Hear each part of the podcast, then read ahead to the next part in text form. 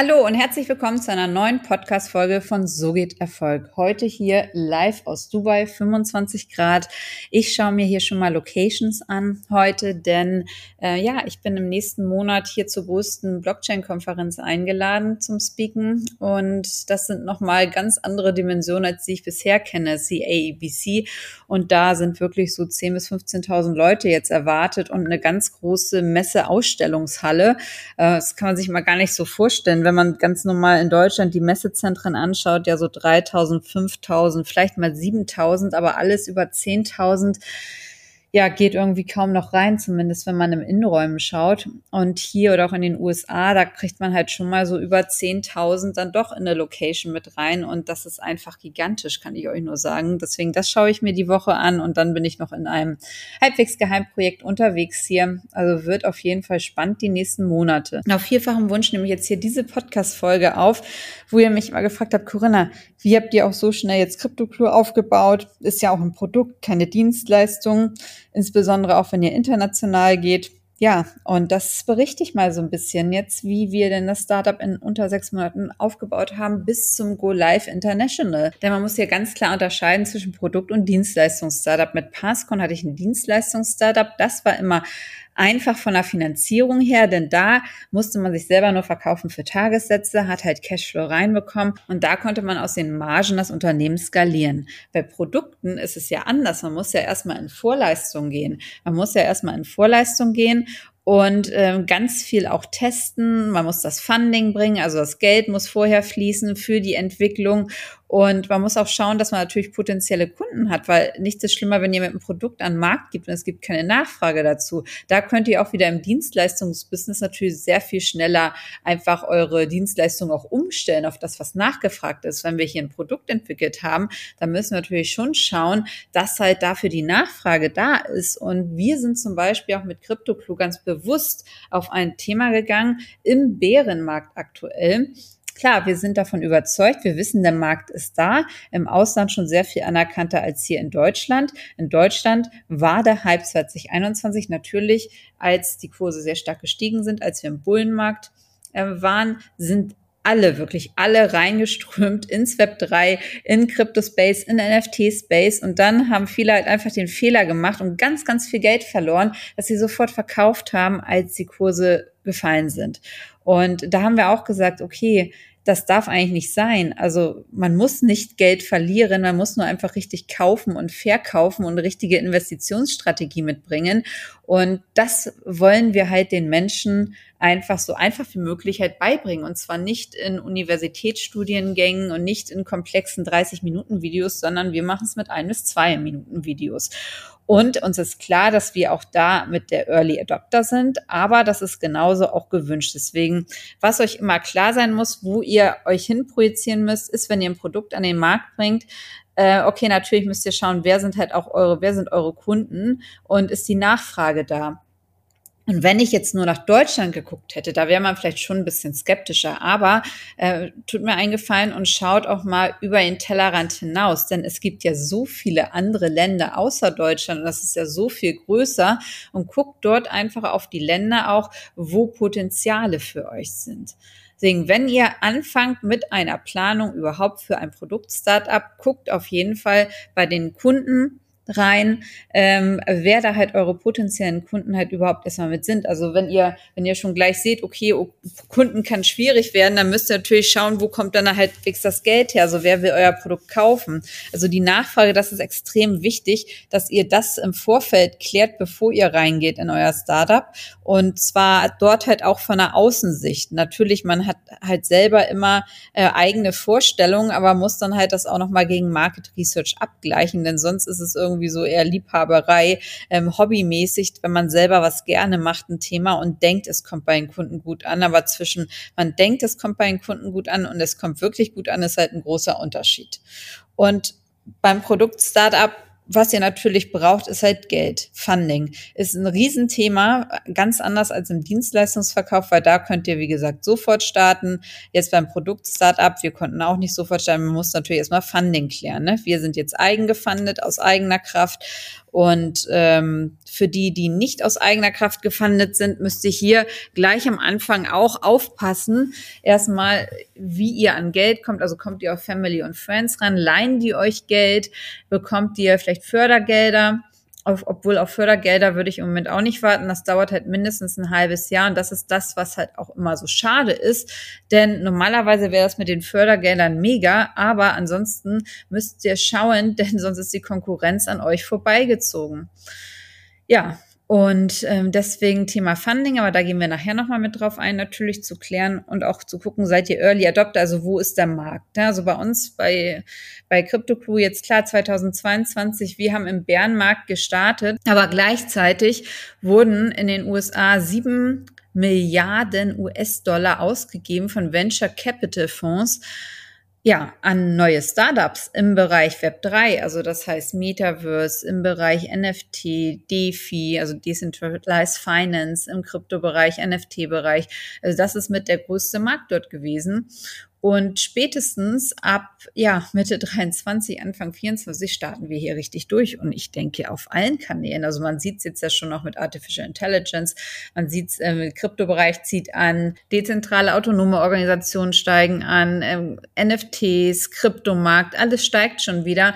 Und ich denke, dass Mitte 23, wie gesagt, spätestens Anfang 24 starten wir hier richtig durch. Und da ist es natürlich wichtig, dass man genau dann schon am Markt ist. Ne? Das Gleiche haben wir mit Passcon auch gemacht. 2016, als ich gestartet bin, war Anti-Geldwäsche nicht wirklich ein Thema in Deutschland, also noch nicht so groß. Ne? Und es gab auch noch nicht so wirklich viele Provider. Und ich bin dann ja nach Dänemark gegangen. Da war es ein großes Thema schon und äh, habe das dann halt mit nach Deutschland gebracht. Und genauso ist es auch, wie ihr bei euren Startups auch schauen müsst, okay, selbst wenn jetzt gerade noch nicht der aktuelle Massenbedarf da ist, guckt einfach, was, was ist denn in den nächsten ja, sechs bis zwölf Monaten? Wie sieht das aus in der Nische, in der ihr da rein wollt? Ne, deswegen, das, äh, es muss nicht unbedingt aktuell schon die hohe Nachfrage sein, wenn ihr ein Produkt entwickelt, aber in ein paar Monaten. Und das sieht man meistens sehr schön immer im Ausland. Und da könnt ihr Top-Ideen mitbringen hier nach Deutschland, denn wir sind meistens eher immer ein paar Jahre hinterher.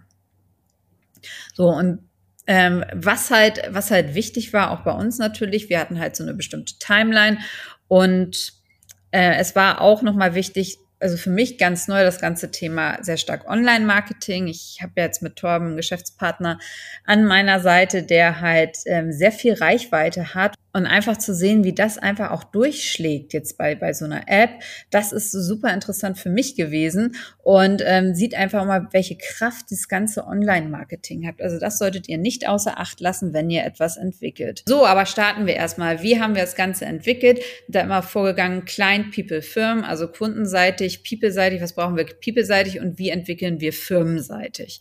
Im Firmenbereich, also was die Firma selber betrifft, haben wir uns natürlich geschaut, okay, GmbH gegründet von der Rechtsform GmbH für uns auch sehr klar gewesen, einfach auch äh, vom Außenbild her. Heißt, wir konnten da gar nicht mit einer UG an den Start gehen. AG brauchten wir nicht und ähm, Einzelunternehmen kam eh nicht in Frage oder GBR. Also das, äh, das war eh schon draußen. Das heißt, da sind wir mit einer GmbH an den Start gegangen und dann halt auch gleich an zwei Standorten. Ähm, heißt, wir haben eine LLC in den USA mit eröffnet. Warum USA? Weil das der Markt ist, der einfach am weitesten mit entwickelt ist, wo wir ein Netzwerk haben, wo wir einfach einsteigen können und natürlich Firmengründung in den USA. Man hat halt innerhalb von einer Woche eine, eine Steuernummer, ist halt sofort dort aktiv, kann dort halt sofort tätig werden und in Deutschland, wir haben vier Monate hier auf unsere Steuernummer gewartet. Nur mal so viel aktuell zum Thema Deutschland versus Ausland und braucht natürlich hier überall ein Notar, brauchen wir in Amerika alles nicht.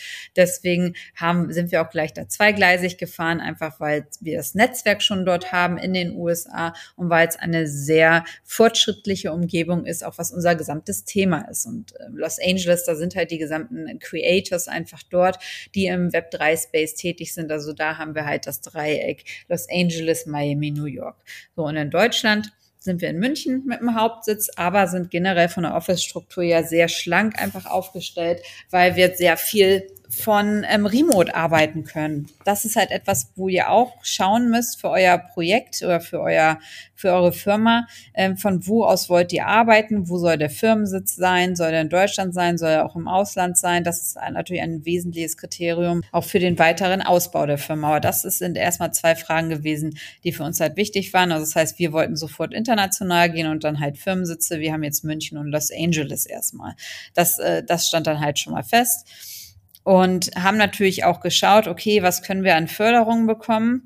Ja, auch ähm, bayerische Förderungen nicht wirklich äh, vorhanden oder wenn, äh, dann musste man halt ein halbes Jahr vorher so halbwegs einreichen und das wäre für uns viel zu spät gewesen, weil wir wollten ja schon in sechs Monaten am Markt sein und nicht erst eine Förderung bekommen und dann darf man mit den Projekten immer nicht anfangen. Also da kam für uns leider überhaupt nichts in Frage. Äh, und ich sehe das auch nicht als zukunftsträchtig, dass man da halt so lange Wartezeiten braucht. So, nach der offiziellen Firmengründung, wie gesagt, plant immer genug Zeit ein. Es dauert immer, bis die ganzen Sachen in Deutschland eingetragen sind, bis äh, bis ihr eine Steuernummer habt und dann halt auch wirklich tätig werden könnt. Das ist immer ein bisschen mit bürokratischen Aufwand verbunden. So, und dann äh, haben wir halt ganz klar nochmal strukturiert, gut, okay, wie wollen wir es mit den Offices handhaben, ähm, wo wollen wir halt auch überhaupt hin, haben, haben dann halt die ganzen Ziele festgelegt, auch für die Firma, äh, wo wir halt hinwollen jetzt die nächsten ein, zwei, drei Jahre. Mm, da ist aus meiner Sicht auch immer wichtig, dass ihr halt schaut, äh, was, was da halt an Potenzialen da ist, dass ihr auch verschiedene Szenarien durchplant, äh, alleine auch für den ganzen Kapitalbedarf. Denn gut, jetzt bei uns bei der App ist es so, wir mussten halt im Vorab investieren und jetzt kommen halt die Umsätze rein. Äh, müsst ihr euch natürlich auch im Vorfeld klar machen, okay, erstmal, woher bekomme ich denn das Geld? Habt ihr, könnt ihr es eigenfanden? Habt ihr Family und Friends, dann müsst ihr richtige Investorenrunden fahren. Wenn ihr Investorenrunden fahren müsst, dann dauert es natürlich äh, sehr viel länger. Und da müsst ihr natürlich auch schauen, ob die ein entsprechendes Mitspracherecht haben bei eurer Firma. Also das heißt, dann kann es nämlich sein, dass ihr euch was ausdenkt, was ihr gerne machen wollt, holt euch Investoren rein, gebt vielleicht auch viel schon von eurer Firma ab, was ich immer nicht empfehlen würde, dass ihr schon am Anfang viel Anteile abgibt von eurer Firma, sonst habt ihr ja nachher nichts mehr übrig. Genau, also das Thema zum Funding müsst ihr natürlich erstmal klären, am besten erstmal mit Family und Friends und dass ihr das Produkt natürlich auch immer weiterentwickelt. Ne? Ist jetzt eigentlich auch wie bei einer Dienstleistung, die ihr immer weiter ausbaut, wo ihr guckt immer, was könnt ihr euren Kunden halbwegs noch Gutes tun, äh, wie könnt ihr eure Produkte noch besser machen. So ist es dann halt auch beim Produkt, dass man das Produkt, wie jetzt auch wie bei unserer App, dass wir immer schauen, gut, okay, wie machen wir das Produkt einfach immer weiter besser? Was sind auch weitere Features? Was ist unsere Roadmap, dass auch die Kunden das halt sehen können? So, was ist denn hier geplant? Also das ist im Firmenbereich erstmal super wichtig.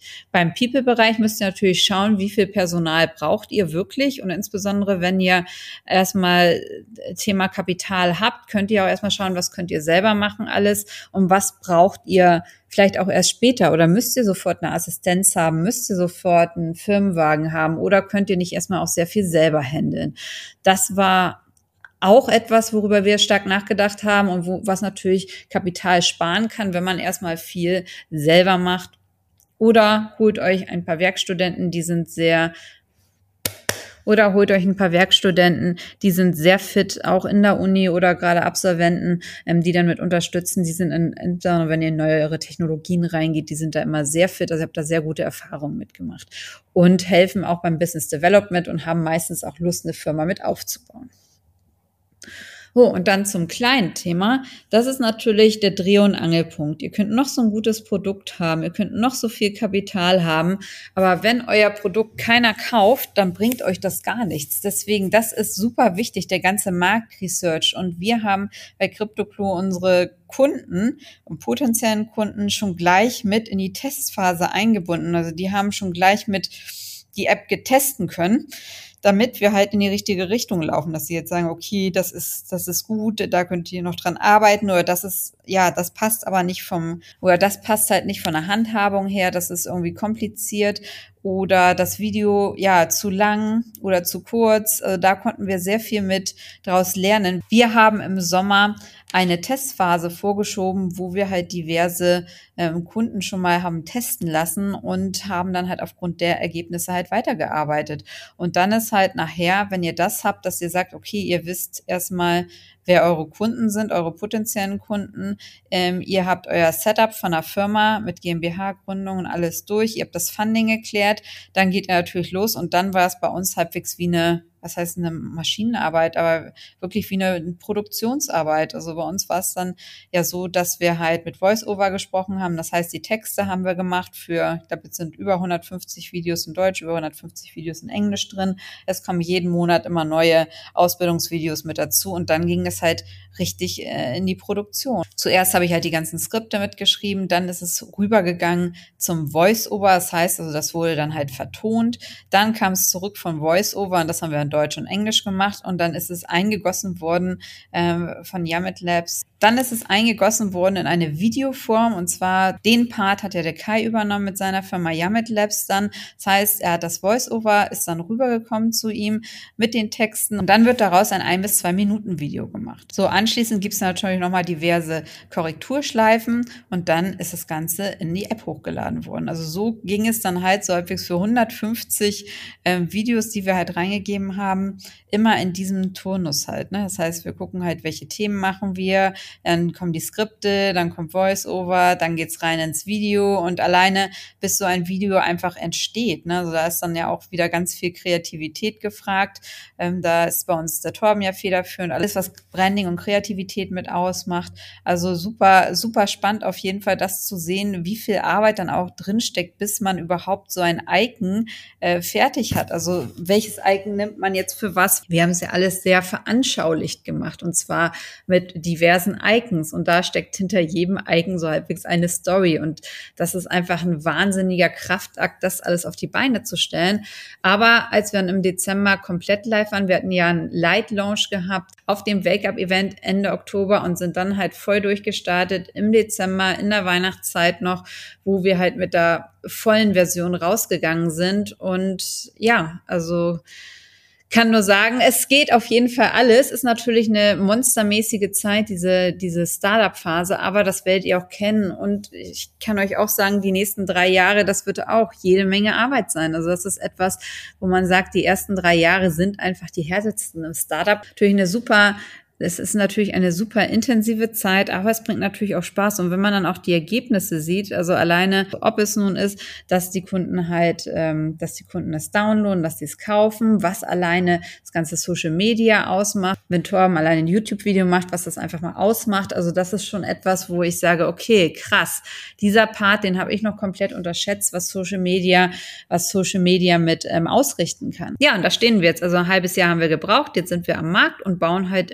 monatlich weiter aus. Das ist auch das, was halt wichtig ist, dass man immer neue Features baut. Bei uns kommen ähm, monatlich auch natürlich immer neue Videos mit rein wie auch jetzt der ganze Bereich äh, künstliche Intelligenz. Der wird als separater Schulungskurs mit aufgenommen. Wenn ihr Fragen habt zum ganzen Thema Aufbau von Startups, auch innerhalb einer ganz kurzen Zeitspanne, das war jetzt natürlich erstmal nur ein kleiner Einblick, es gibt noch viel, viel mehr einfach zu erzählen. Und das ganze Thema Pricing, das wäre eigentlich nochmal ein separater, separater Podcast, wie man das halt festsetzt, das ganze Thema Sales. Dann schreibt mich gerne auf Instagram an. Ich beantworte hier eure Fragen und freue mich auf jeden Fall auf nächste Woche.